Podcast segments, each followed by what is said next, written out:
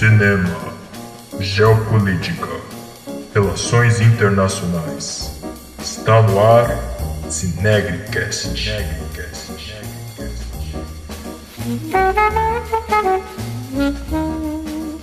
Bom dia, boa tarde, boa noite. Está no ar mais um episódio do Cinegricast. Aqui quem fala é o Lucas, é, graduando em Geografia pela FEFELET USP. Estou aí no meu segundo ano. E aí, gente, tudo bem? É, eu sou Alice, sou graduanda na FEFELET também, faço Ciências Sociais. Estou no sexto ano. um dia eu me formo, vamos lá. Olá, tudo bem? Bom dia, boa tarde, boa noite. Aqui é o Guilherme. Sou graduando da FEFELET também, também em Ciências Sociais, mas estou apenas no quarto ano. Então, pessoal, hoje nós iremos conversar um pouquinho sobre Parasita. Um pouquinho não, bastante. Porque Parasita não é apenas o melhor filme do ano, nem o melhor roteiro, mas sim uma grande metáfora sobre nossa sociedade capitalista. Portanto, hoje a gente vai desvendar o que se passa nos porões do capitalismo.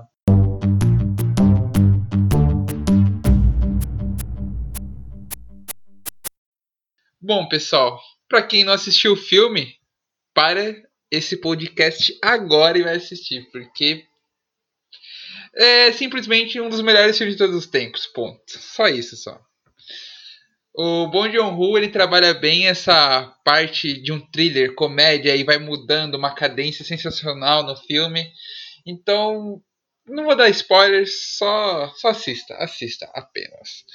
É, mas só para você ter uma base do que se trata o filme, é um jovem sul-coreano chamado Kiwoo, perdoe se eu errar a pronúncia do coreano, ele mora num porão com a sua família e um amigo dele é, é dá uma proposta dele ensinar uma jovem de uma família rica é, inglês. Porque é, ele iria viajar, ia fazer intercâmbio e não continuaria dando aula para essa menina. E quando o Kyu chega na casa, ele percebe a disparidade na qual as duas famílias vivem, porque a família dele vivia num porão, é, sobrevivendo, não vivendo, sobrevivendo a partir de subempregos e Wi-Fi roubado. Roubado assim, né? Enquanto a outra família via de luxos, boa comida, uma boa localização de sua casa. E lá ele enxerga uma maneira de ascender socialmente, trazendo toda a sua família para trabalhar naquela casa. É, como motorista, como professor de artes, como governanta. E assim começa a desenrolar a trama de Parasita.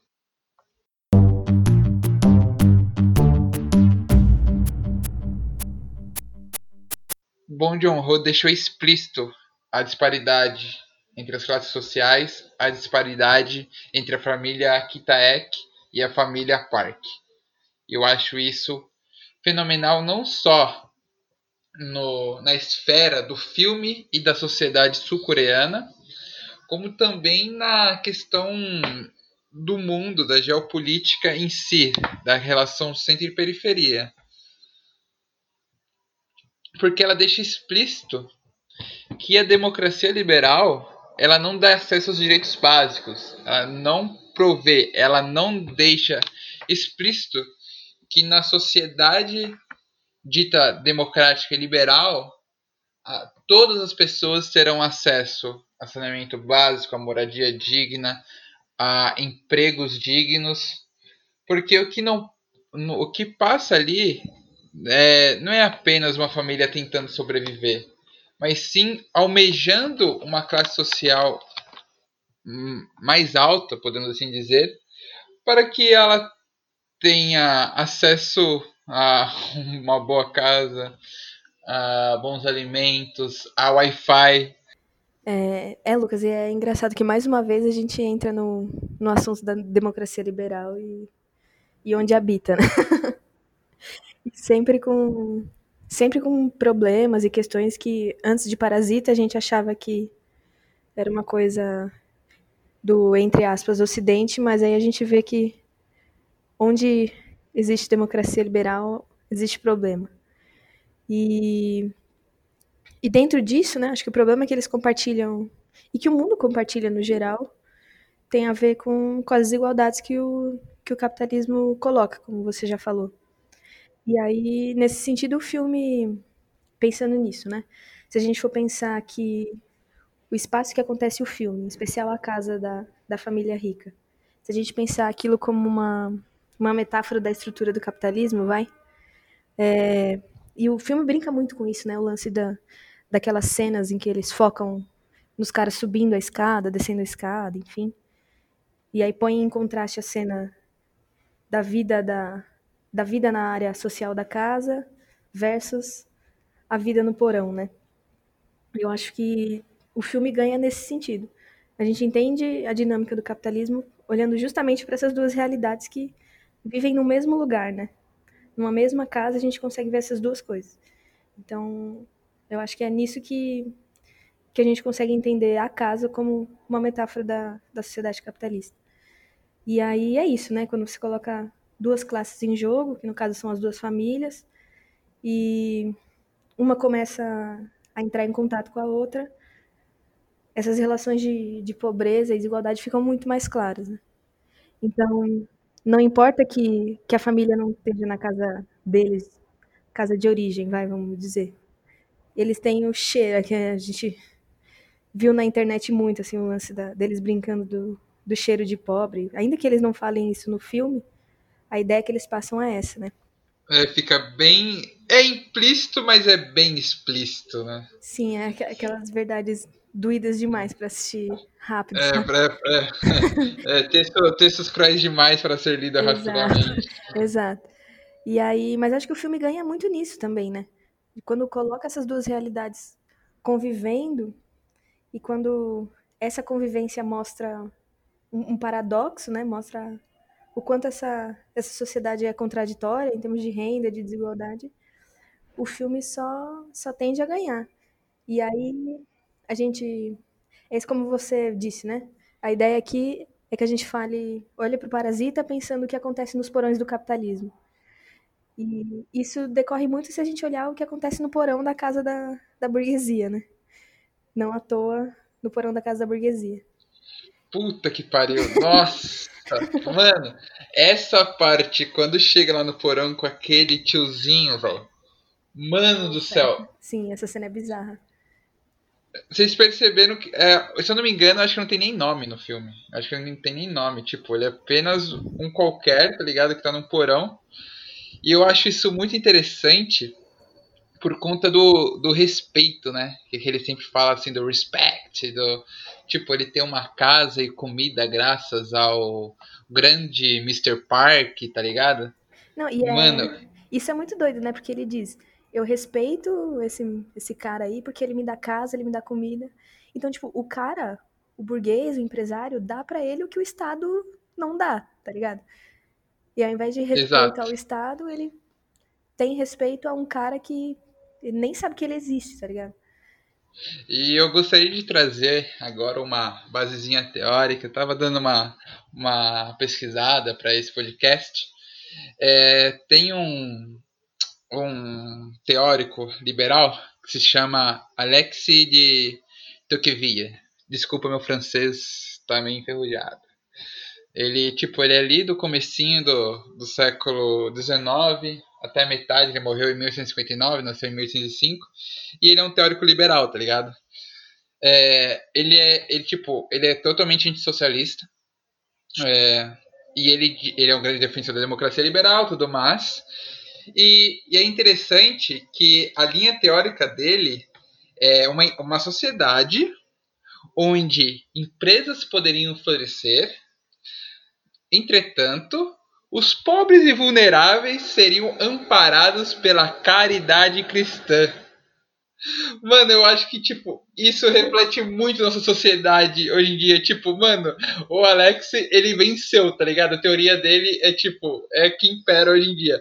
Porque nós vemos, tipo, diversos bilionários e tudo mais que, tipo, se tornam é, filântropos e, tipo, todo mundo, cara, olha que pessoa, olha que ser humano. Ele doou um milhão de dólares para a África, tá ligado, mano? E tipo, e as pessoas ficam assim, nossa, obrigado, tá ligado? Por ter colocado comida na nossa mesa. Eu sou muito grato a você por ter doado uma cesta básica para minha família, tá ligado? E, mano, isso reflete muito. Agora, puxando outra coisa, tipo, é, o que Nietzsche fala em Zaratustra, que, tipo, antes é, a virtude era vista no leão, tá ligado? Que que é, ir atrás da sua vontade de poder e tudo mais. E hoje, tipo, às vezes as pessoas. E não tô falando nem as pessoas mais pobres, até a própria classe média dita que se acha elite, tá ligado? É, tem tipo uma alma de ovelha que tipo aceita tudo de bom grado e é inofensiva para o sistema, tá ligado? Eu acho isso surreal, tá ligado? Nossa, sim. Eu acho uma das coisas que mais me interessou é justamente a questão do título, porque eu acho que é muito interessante, porque um primeiro momento pode passar muita impressão que nós temos uma família rica, nós temos pessoas que têm uma condição social muito mais degradada, que enganam eles para poder é, ter acesso a essas benesses. Então passa a primeira impressão que é do tipo, que são os parasitas são os pobres que chegaram na casa, estão aproveitando de tudo, como na verdade você, como você olha mais distanciadamente, você vê, tipo, todo o sistema, você vê que quem é o parasita é a minoria que tá explorando todo mundo. Então. Exato! É, acho muito interessante essa jogada, porque passa essa ideia mesmo de parasitas. Então, eles são os parasitas que estão na casa para trabalhar, são os parasitas que eles não, o Parque, que é o empresário, nem sabe que existe, mas eles moram no porão. Quando, na verdade, você vê que o parasita é quem tá explorando todas as pessoas, porque é um, uma família. Era quatro pessoas? Era quatro pessoas, e assim, para você ver o, o, nível de trabalho, o trabalho que todo mundo realizava, era uma coisa, inclusive, é, é real, porém absurdo. Acho que uma das coisas mais interessantes é ver, por exemplo, a questão da própria mãe, o que ela, como ela se comporta, como que é, dentro da casa, ela buscava organizar tudo, mas ao mesmo tempo, assim, o, o, papel social dela era tanto de mulher, então ela era esposa do marido, então tinha um papel muito mais submisso, ao mesmo tempo que ela tinha esse papel, por exemplo, de organizar todo o trabalho da casa. E, então, a relação dela com, com a governanta sempre achei um, um ponto interessante do filme, quando eu observei, porque é um, uma relação que, em tese, por exemplo, a governanta primeira, eu nem me, não me lembro o nome dela, ela cuidava do marido que estava no porão, e a gente viu tudo é, que levou ela a isso, porque fala a questão dos credores, acho que é, a melhor maneira de a traduzir mesmo são os agiotas e ver primeiro o que levou ela aquilo e depois, por exemplo, como a relação das duas pessoas. Tipo, gerava uma relação que nem você falou, de qualidade cristã. Então, mesmo ela super explorando a governanta que tinha que organizar a casa e fazia comida, fazia tudo para agradar, ainda era visto como se fosse tipo, não, é uma pessoa tão boa, é uma visão que eu acho muito engraçada, porque é quase de quase romântica, de ai, nossa, é como posso falar, paternalismo, não é?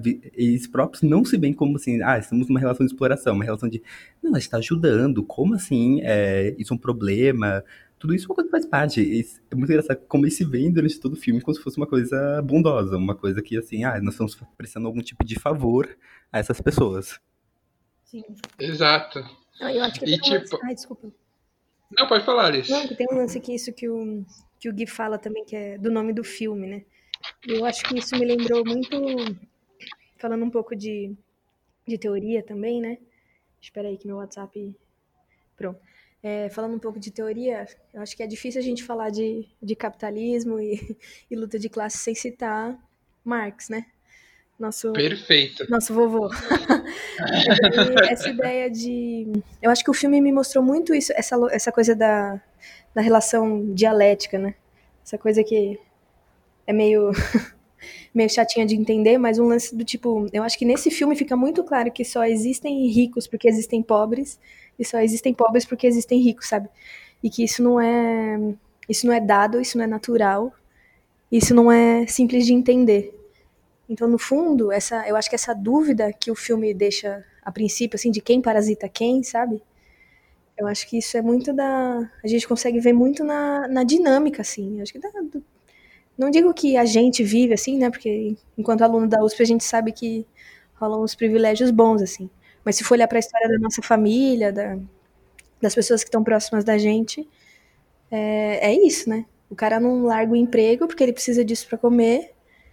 Só que, ao mesmo tempo, a condição de libertação dos trabalhadores, né, como, como a teoria de Marx diz, é romper com esses caras e, e tacar fogo no parquinho, sabe?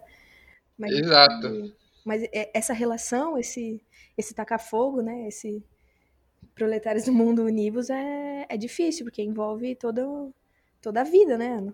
A nossa vida gira em torno desse tipo de relação. E romper com isso não é simples, né?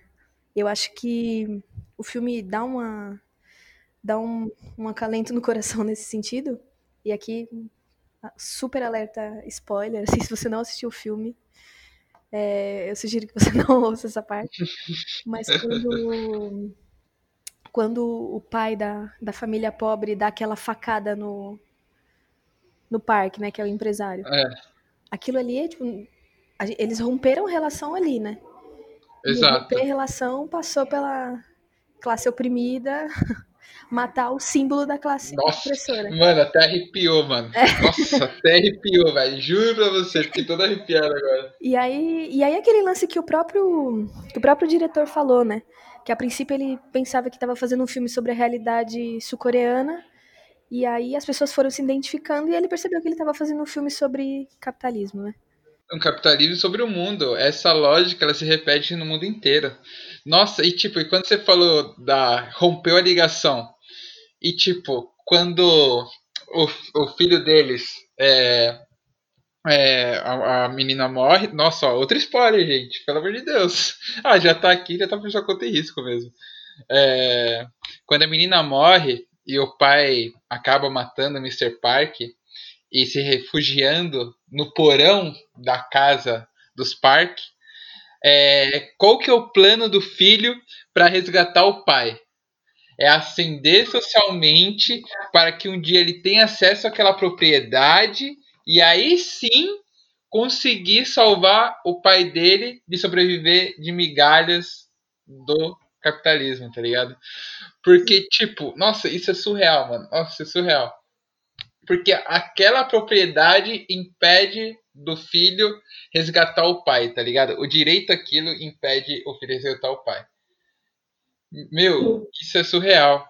E essa questão da propriedade, eu acho até legal é, trazer um pouquinho de Proudhon, porque é, no livro dele, o que é a propriedade e tudo mais, é, ele trabalha a questão do, do direito do ser humano, que é muito debatida aí, século XVIII, século XIX, o que, que é o direito dos seres humanos, né? Na real, eles debatiam que era o direito do homem, vamos falar a verdade, do homem branco europeu, mas enfim. É, vamos, vamos trazer um pouquinho mais... As classes. Ser um pouco mais ou menos, né? Vamos ser um pouco mais ou menos. É, bom, ele debate sobre o direito da liberdade, igualdade e segurança. John Locke debate o direito da propriedade, da vida e da liberdade. O que eu acho interessante no Proudhon é que ele fala que a propriedade não se iguala aos direitos naturais. Então, ele diz que o direito à propriedade. Não, falei certo? Propriedade. Às vezes eu falo muito errado, eu penso que eu tô pulando sílaba, tá ligado? não, mas enfim. É, o direito à propriedade não se iguala a tais direitos. Porque enquanto a liberdade dos, das classes mais baixas, dos pobres e dos ricos coexistem, a propriedade dos ricos estão, tipo, muito, muito acima da margem da propriedade dos pobres, tá ligado? Mano, tipo, eles não têm acesso a nada. E, e aí a gente começa a ver a disparidade e, tipo, os erros da teoria da democracia liberal, tá ligado?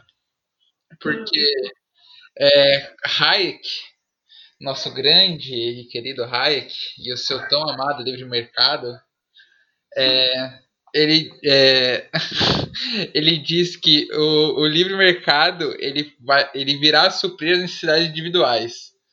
Então, tipo, os capitalistas eles têm que ser livres para operar livremente e o governo deve ser limitado para permitir que essa ordem cresça espontaneamente na sociedade.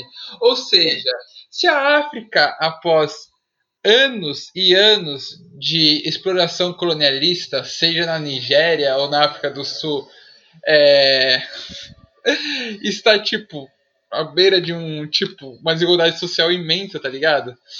É, lá ninguém pode intervir porque a, a ordem irá crescer espontaneamente. É, não interessa se há crianças morrendo de fome, não interessa se há precarização de serviços básicos, como saneamento básico, água potável, enfim, não interessa, a ordem irá crescer espontaneamente.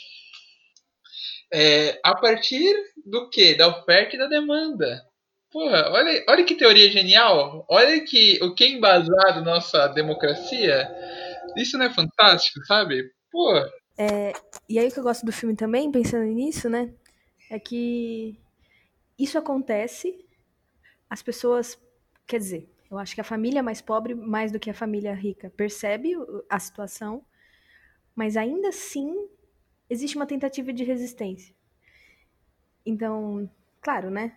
Assim, de novo, não tô super romantizando essas relações de mentira e nada disso.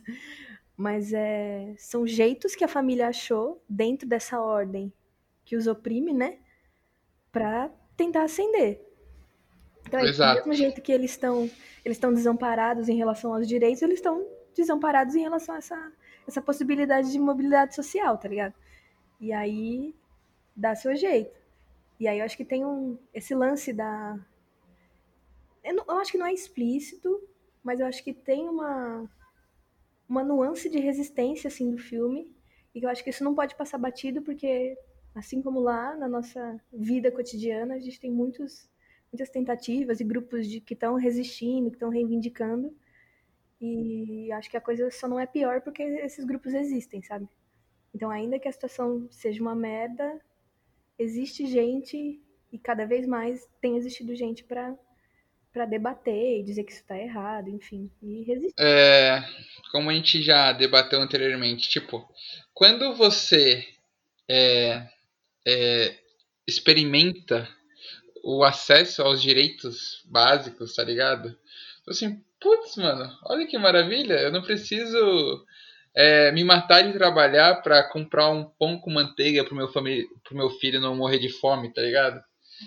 E tipo, eu acho que o maior símbolo de resistência da história dessa relação entre classes mais altas e classes mais baixas é a Revolução Russa de 1917. Meu, o que o que foi a Revolução Russa, o que, que ela reverberou no mundo eu acho que, tipo, nunca ocorreu na história, tá ligado? Sabe? Nunca ocorreu. Você pode falar que, tipo, ah, a Revolução Francesa, ela marcou, obviamente, marcou, sim, a história e reverberou em diversos estados.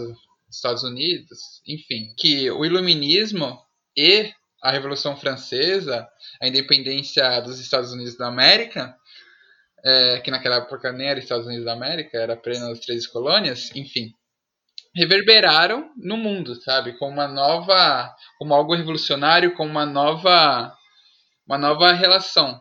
Entretanto, Marx ele deixa explícito e tipo, não é doutrinação e não é coisa da nossa cabeça, tá ligado? É, é mano, é uma coisa material que tipo você olha a realidade e você enxerga, tá ligado? A questão não é só a liberdade, a questão é essa relação de poder que há de cima para baixo. A base da pirâmide sempre foi, e se ninguém fizer nada, sempre será oprimida pelo topo da pirâmide. Então, tipo, o que a Revolução Russa é, mostrou e fez, tipo, grandes nações terem medo é que, ao aplicar a teoria de Marx, ela revela que, tipo, há como você lutar contra o opressor é, e conseguir ter acesso a essas coisas, sabe?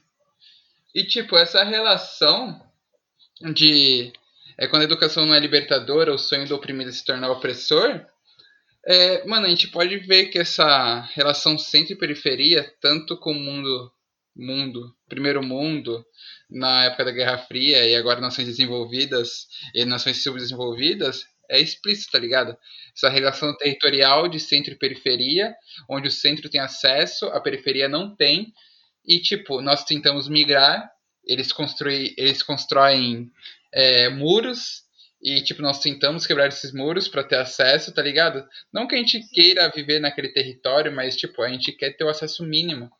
Porque quando a gente vê que numa sociedade, por exemplo, sociedade sul-africana, na qual desde o fim do apartheid a eleição de Nelson Mandela só teve presidentes negros e a África do Sul é o país mais igual do mundo, na qual é, a maior parte da sua população é negra e pobre. Então, tipo, o que esses presidentes, esses líderes negros fizeram pela sua população, tá ligado? Não tiro que, que, que eles viraram opressores, nem nada. Mas, tipo, é, Nelson Mandela ele trabalhou para o quê, tá ligado? Ele trabalhou para qual fim da sociedade sul-africana? Por, por, exemplo. É, isso é polêmico. Polêmico, tá ligado? Sim, com certeza. É, tipo, o, o Bernstein, que é, é, grande socialista, revisionista, tá ligado? Que trabalhou junto com Engels e tudo mais. Ele diz que o socialista é, espera que o capitalismo produza pobreza. Porém, o capitalismo ele realmente ele deu um acesso maior aos trabalhadores de produtos, mercadorias, riquezas. E provou ser um sistema estável e seguro. Legal. É, então, tipo, os trabalhadores aceitam o capitalismo. Então a gente tem que aceitar os trabalhadores como eles são. Ou seja, os socialistas devem defender reformas gradativas no capitalismo. Legal. Mas só que um, um, uma fala de um político, que eu não vou citar o nome, porque. É nada, vou citar assim. É, Churchill, eu vou falar Churchill. Apesar de ser um conservador, ele disse uma coisa fantástica. Adoro pegar tipo frase de efeito do Churchill. Ele fala assim: um apaziguador ou um conciliador, podemos assim dizer, é alguém que acredita não ser poderoso o suficiente para derrotar um tirano. Portanto, faz concessões a fim de evitar a guerra. E suas concessões o enfraquecem, e, suas, e ao enfraquecer, as suas concessões fazem o tirano ser mais forte. Óbvio, ele falou isso em relação ao fascismo, mas a gente pode fazer isso em relação à classe trabalhadora, nossa subserviência às classes mais altas, tá ligado? Ao capitalismo. Enquanto a gente fala assim, respect para o Mr. Park, tá ligado? Essa lógica capitalista não vai se romper, tá ligado? os negros sul-africanos vão continuar sendo pobres, agora não é mais explícito a segregação espacial. Mas se você nasce na periferia, você não vai ter acesso às coisas no centro, na, na sociedade sul-africana, tá ligado? Não, mas eu acho muito interessante tudo que você trouxe, justamente porque, por exemplo, a discussão do marxismo, entra na discussão da teoria da dependência, que é como o capitalismo se estrutura em países periféricos. E eu acho que a questão da Coreia, apesar de não ser que nem foi falado, tipo, é uma coisa particular, mas que diz muito sobre o geral, também indica várias coisas sobre isso. Então, sobre o que o próprio Bernstein falou, já que você usou uma citação dele. Acho interessantíssimo porque ele leva em consideração aspectos que tem de verdade, porém ele propositalmente ignora outro, que é ninguém nunca há uma negação de que o capitalismo gera riquezas. A crítica é essa desigualdade. Então hoje a vive uma sociedade que realmente é muito mais próspera do que sociedades anteriores. Porém, o nível de desigualdade e concentração de renda atinge níveis que nunca antes foram vistos. Então, é realmente um argumento desonesto quando você fala assim, não, porque o capitalismo aumenta o nível de vida das pessoas, logo ele é bom. Sendo que, na verdade, a gente vê o nível de expropriação que ele causa, a pobreza, toda a pauperização que vem seguido dele, porque não é só riqueza. A riqueza, tipo, ela é.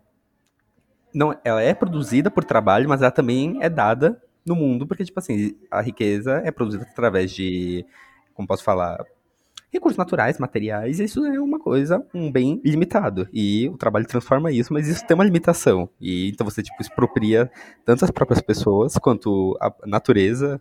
E por isso eu acho que é sempre importante quando você faz esse discurso, faz essas coisas sobre libertação, trazer isso, porque vivemos em um mundo que tem um meio ambiente e tudo isso, e o capitalismo expropria esses bens do próprio meio ambiente e leva a uma concentração e transforma eles muitas vezes em coisas que são improdutivas.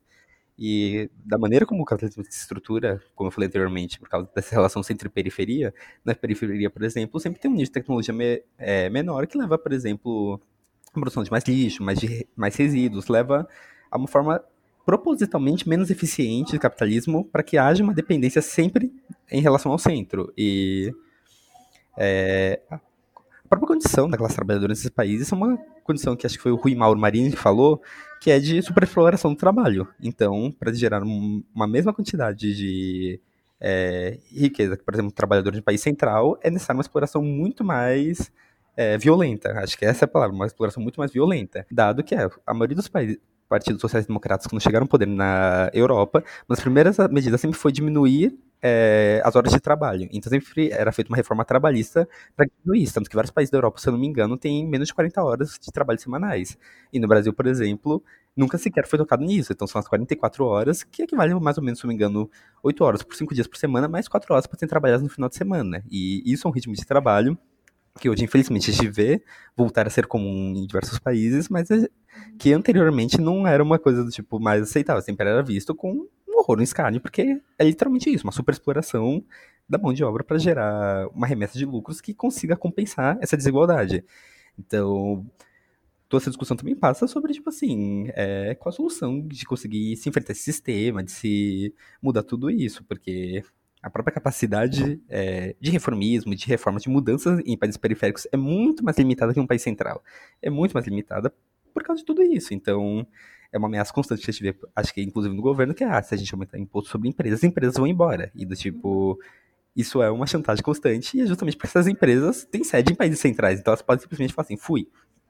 E leva tecnologia, leva mão de obra, leva diversas outras coisas. Então, acho que essa discussão sobre como o próprio capitalismo acaba se estruturando é muito importante, muito interessante para entender isso. E eu acho que é, no Parasita isso está muito bem retratado, porque como não é um país central, apesar de ser um dos países mais ricos é, do mundo, a gente consegue ver isso. E, por exemplo, tem vários outros dados que eu acho interessantíssimos para se falar, como, por exemplo, se eu não me engano, acho que mais de 30% da é, população coreana tem, é, como posso falar, um grau, um nível de especialização muito maior para o trabalho que ela é, cumpre. Então, acho que no filme, para vocês falam assim, ah, é, estamos em um país em que as pessoas fazem universidade e depois lutam para conseguir um emprego de segurança. Então, nós temos que estar contentes de toda a família estar empregada.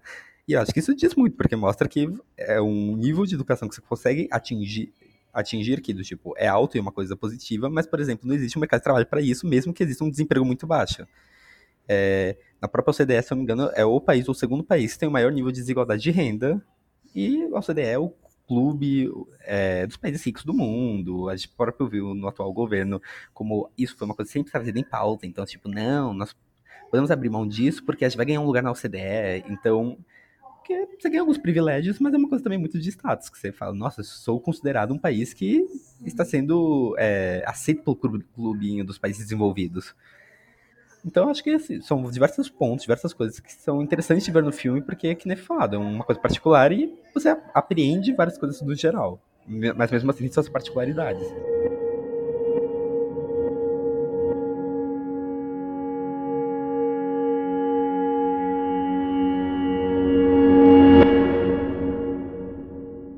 E no giro cultural de hoje, nós iremos falar de é, Assunto de Família, que é um filme japonês muito bem conceituado, foi lançado em meados de 2019, começo do ano, que é um outro filme muito interessante, também feito por um é, diretor asiático e tratando essa realidade, só que dessa vez no contexto japonês, que é um ótimo exemplo de ver como se dá é, pobreza e mesmo toda essa discussão sobre capitalismo no, em outro país asiático, que é o Japão. Outro grande exemplo de prosperidade, sempre muitas vezes repetido e reafirmado no, em escolas, na universidade, como, visto como um modelo de país capitalista. Então, dando uma sinopse rápida, é, depois, de umas pequenas, depois de uma sessão de furtos, Osamu e seu filho se deparam com uma garotinha. A princípio, eles se lutam em abrigar a menina, mas a esposa de Osamu concorda em cuidar dela depois de saber das dificuldades que enfrenta. Embora a família seja pobre e mal ganhe dinheiro para os pequenos crimes que cometem, eles parecem viver jun felizes juntos até que um incidente revela segredos escondidos, testando laços que os unem. Gostaria de saber mais? Fica a sugestão do filme. Além disso, também nós temos a sugestão de outro vídeo, de um vídeo de um canal extremamente interessante, recomendo a todos que puderem ver que o façam, que é o Quadro em Branco, que é um dos primeiros vídeos do canal que fala justamente rap na Coreia, indústria e exclusão cultural, que é um, uma outra faceta de como se dão as relações é, desiguais na Coreia, pobreza no contexto coreano, principalmente contexto urbano, e, nesse caso, tratando de uma expressão cultural que a gente vê muito presente no Ocidente, só que dessa vez em um outro contexto. E se torna extremamente interessante ver o vídeo, é curtinho, tem mais ou menos uns seis minutos, e faz um breve panorama sobre isso e, e mostra que muitas vezes a realidade que nos é apresentada não condiz com os fatos, como adivinha em Parasita, com as adivinhações de família, e agora podemos ver também nesse vídeo. É, vou aproveitar que o, o Gui recomendou um canal. É, assistam o nosso canal também. Ele, a gente é Projeto Sinegre no YouTube. É, nas outras redes a gente é Projeto Sinegre, Sinegre também. A gente tem Twitter, Facebook, Instagram. E aqui no Spotify, né? No Spotify, no SoundCloud. Sigam a gente que a gente está fazendo um conteúdo bem massa. E outra indicação também, pessoal. Ouçam Francisco Alombre. Ai, amo! Deus, eu amo! Nossa, ouçam, só ouçam só. E Ai, depois. Gente, Matilha, é maravilhoso. É. Essa música. Deixa nos comentários aí. Aí não tem como deixar comentário, mas enfim. Mandem um e-mail pra. É, mandem um e-mail pra gente e vocês falam o que você achou. Então, pessoal, é, chegou ao fim o, o Cinegricast sobre Parasita. Meu nome é Lucas. Eu sou a Alice. Eu sou o Guilherme. E nós ficamos por aqui. Beijos e abraços e tchau, tchau. Beijos, até mais. Beijos, até mais, até o próximo episódio.